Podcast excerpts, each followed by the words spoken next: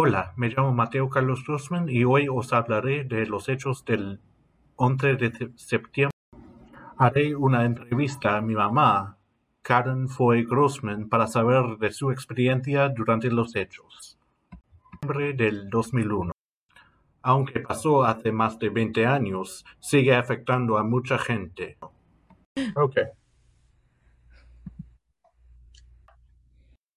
Final de la entrevista. Las Okay. Do you want to start now? Yes. Okay. ¿A qué hora se dio cuenta de las noticias? It was after I dropped the kids off at school. My husband was watching the news. It was in the morning, but I can't recall the exact time. Ya que no había teléfonos inteligentes, ¿cuánto tiempo tomó en confirmar los hechos? The facts were happening before our eyes on live TV, and that's how we got our information. O miedo acerca de la seguridad de sus finanzas, ya que ha pasado en Nueva York. I remember thinking that the whole country may be under attack and we should get cash from the ATM. ¿Cómo lo reportó las noticias? It was live, and the reporters had a live video of the towers behind them. I saw the first tower leaning and then collapsing. ¿Por cuántos meses se seguía con los reportes en las noticias locales? I can't remember exactly, but many months. ¿En quién pensás, pensabas al enterarte de las noticias? I was thinking of whether we were safe and whether we should pick up our children early from school. ¿Llamaste a alguien al enterarte de las noticias? Yes, I called my sister in Montana, who worked for the CEO of Cox Cable Communications. Then they were in the wilderness and had not seen the news. I told them all of New York was full of black smoke. ¿Te preocupabas por tus padres? No, I felt they were safe in Florida. ¿Cómo cambiaron los protocolos en los aeropuertos? We could not take anything sharp on a plane and no liquids either. ¿Cuáles precauciones tomaste después de los hechos? I kept up with the news and made sure to have cash on hand for emergencies. ¿Era la vida más fácil antes o después de aquel día? It was easier before because you could take things on the plane and not have such long security lines at the airport. ¿Cómo piensas en aquel día, 20 años después? I'm sad for all the people who died horrible deaths on the planes and in the building fire and collapse. I hope it never happens again. Tragedias ocurren mucho más a menudo aquí en los Estados Unidos que en otros países desarrollados. Embargo, cada vez salimos más fuerte que antes. Esto se ve en, la reacción del público general después de un evento tan trágico como un ataque, un ataque terrorista. Muestra que no podemos bajar la guardia en tiempos de paz. Como el mañana no está prometido, hay que vivir al máximo cada día. Aquí os dejo un reporte después de los hechos. No soy dueño del video.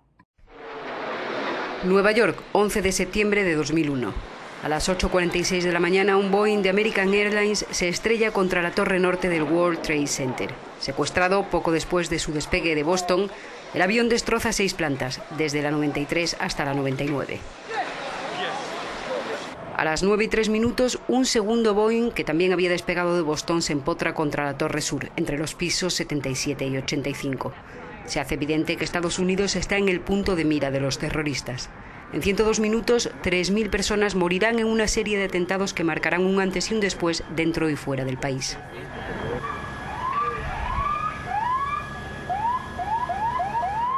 9 y 5 de la mañana en Sarasota, Florida. El presidente George Bush visita una escuela. Uno de sus consejeros le pone al corriente del ataque contra la segunda torre.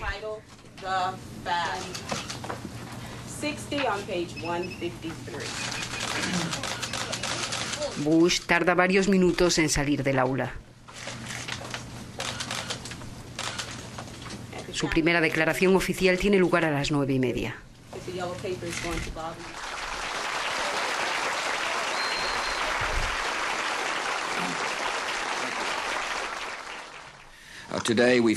Hoy hemos vivido una tragedia nacional. Dos aviones han impactado contra las dos torres del World Trade Center en lo que parece un ataque terrorista contra nuestro país.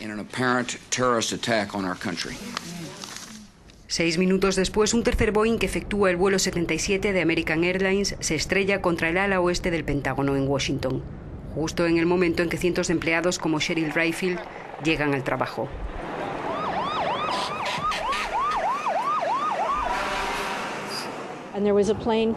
Vi un avión sobrevolando la colina entre la autopista y el anexo de la Marina. Supe inmediatamente lo que estaba pasando. Me dije, no puede ser, tiene que detenerse. Pero seguía acercándose, volaba en paralelo a la colina, se abaneaba así. Creo que vi movimiento a través de la ventana de la cabina de los pilotos y luego el avión aceleró y se estrelló contra el edificio.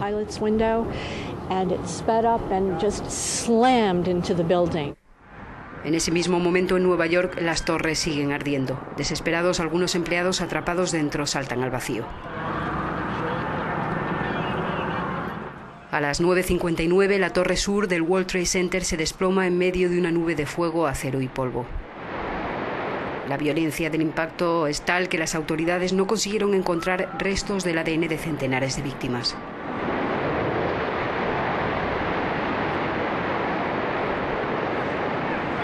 Ese día los terroristas no dan tregua a los estadounidenses. A las 10 y 3, un cuarto Boeing, esta vez de United Airlines, secuestrado después de su despegue del aeropuerto de Newark, Nueva Jersey, se estrella contra un campo en Pensilvania.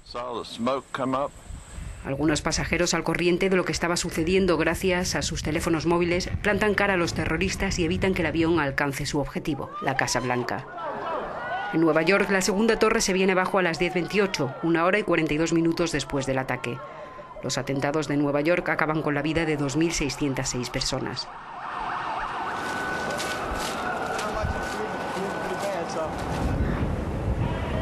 Pasada la una, George Bush, evacuado por seguridad a la base aérea de Barksdale, en Luisiana, pone a su ejército en estado de alerta máxima. Antes de ser transferido a la base de Offutt, en Nebraska, graba este mensaje.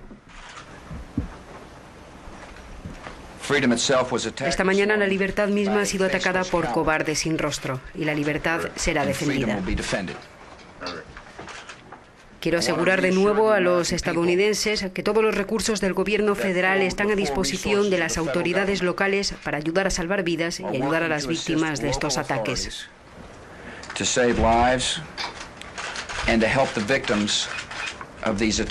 Que nadie se equivoque. Estados Unidos perseguirá y castigará a los responsables de estos actos cobardes.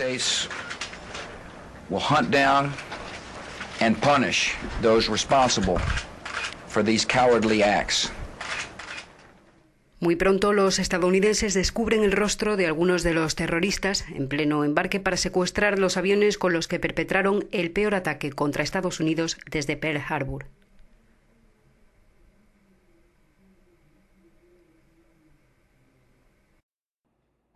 Al entrevistar a mi mamá puedo imaginar lo difícil que era en los días siguientes. Fue una gran experiencia hacer este podcast. Gracias por escuchar. Acabas de escuchar un podcast acerca de los hechos del 11 de septiembre del 2001, hecho por Mateo Carlos Grossman junto a su mamá, Karen Foy Grossman.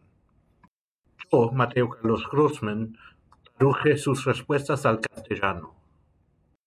Doy gracias a mi mamá, además de YouTube, por el video.